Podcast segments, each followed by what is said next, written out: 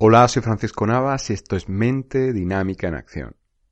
Cuando empiezas a trabajar contigo mismo y, trabajar contigo me refiero a, interiorizar, a, intentar de, degranar ese mecanismo por el cual funciona de un modo o de otro, llegan a ti vídeos, materiales, libros que, que hacen que, que confrontes con cosas que, que tiene ahí dentro. De ahí de ahí parte mi, mi creencia y, te invito a que adoptes este punto de vista. Todo lo que te llega, toda herramienta que te llega, no te...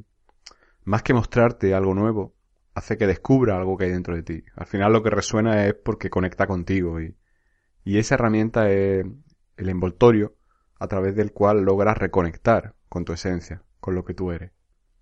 En este proceso, en el que seguramente te encuentras inmerso o inmersa, llega a ti todo tipo de, cosas. Y lo bueno es que cuando eres consciente, aunque sea una contradicción, ¿no? Pero cuando eres consciente de todas estas cosas que hay a tu alrededor, que están ahí para ti, es cuando te das cuenta de que todo lo que te rodea es una fuente de recursos casi inagotable. Lo que al principio era la sensación de, de tener alrededor un desierto y no encontrar nada que te nutra, nada que te sume, nada que te aporte, se transforma más rápido de lo que parecía que podría ser, se transforma en, en, un, en un jardín del Edén, ¿no? Un jardín lleno de recursos, lleno de materias primas que, que poder explotar en tu beneficio.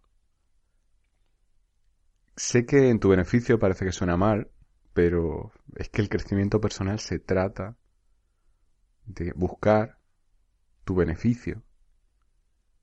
El beneficio aquí se entiende como el, el darte cuenta, el abrir los ojos, el quitarte esas limitaciones que traemos todos de serie, a través de las cosas que hemos mal aprendido y tenemos que desaprender, o a través del legado que hemos recibido y que nuestros padres nos han transmitido sin ser apenas conscientes ellos, y a su vez tus abuelos transmitieron a tus padres sin ser ellos conscientes y, y al final todo se, se convierte en una cadena llena de eslabones y nosotros somos eslabones, ¿no? Y nuestra decisión es si queremos que esa, ese legado continúe o decidimos resetear el legado.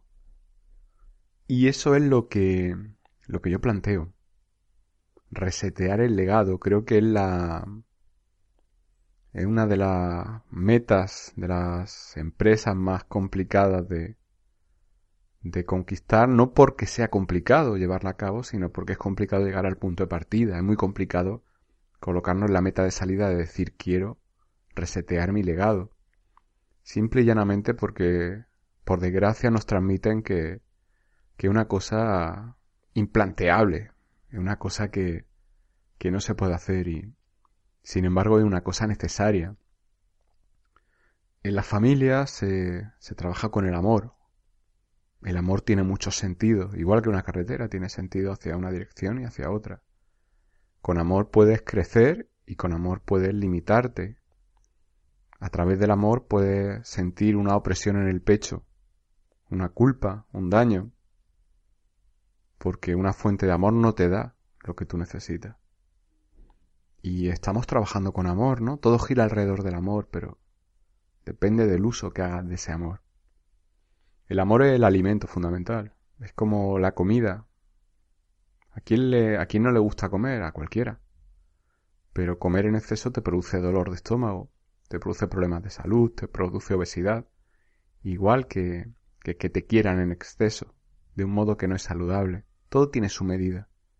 Del mismo modo, del modo contrario, que no te den el alimento suficiente o que no te quieran lo suficiente, produce déficits digamos que produce una anemia a nivel emocional. Caemos en, convertirnos en personas raquíticas por no tener nuestro alimento, ese amor. Y una de las cosas que, que tienes que tener muy clara es que el ser humano al final lo que quiere es sobrevivir. Si para sobrevivir tiene que buscar el amor en otro sitio, lo va a buscar. Si para sobrevivir tiene que resetear el legado, lo va a hacer. Sin embargo, esa opción del reseteo del legado es algo que, que no nos plantean porque cada padre, cada madre o tú, si eres padre o madre, entiendes que tu legado es el mejor, porque tú ya estás evitando los errores que, que cometieron contigo. La cuestión aquí es que muchas veces no somos conscientes de todas esas cosas que interfieren, que nosotros transmitimos y que van a ser piedras que pongamos en el camino de los que vienen después. Y por otro lado, no somos objetivos nunca, no sabemos si lo que estamos transmitiendo realmente es tan bueno como creemos. Porque la comparación que tenemos quienes transmitimos algo es la comparación con lo que hemos recibido. Y en esa comparativa, lo que da seguramente es mejor que lo que has recibido de tu legado, pero no por ello tiene que ser todavía ideal, perfecto. En ese sentido, el que recibe ese legado es un superviviente también porque tiene que adaptarse a ese legado y, y la meta, paradójicamente la meta, es llegar al punto de salida para resetear el legado. Si tienes las circunstancias normalmente desfavorables que te impiden ser feliz, es cuando te planteas la opción de resetear ese legado. Y es cuando adoptas una distancia para tener una perspectiva de, de por qué pasa esto, cómo se puede evitar y qué opciones tengo para aplicar aquí y ahora. Seguro que, que estas palabras, lejos de, de resultar ambiguas, te son más familiares de lo que puede parecer para el oyente que no haya pasado por, por ese punto, por esa necesidad de reset. Pero déjame decirte que el reseteo, el reseteo perdón, es sano. Porque al igual que un ordenador necesita ser reseteado, un coche... ¿Te está gustando este episodio? Hazte fan desde el botón apoyar del podcast de Nivos. Elige tu aportación y podrás escuchar este y el resto de sus episodios extra. Además, ayudarás a su productor a seguir creando contenido con la misma pasión y dedicación.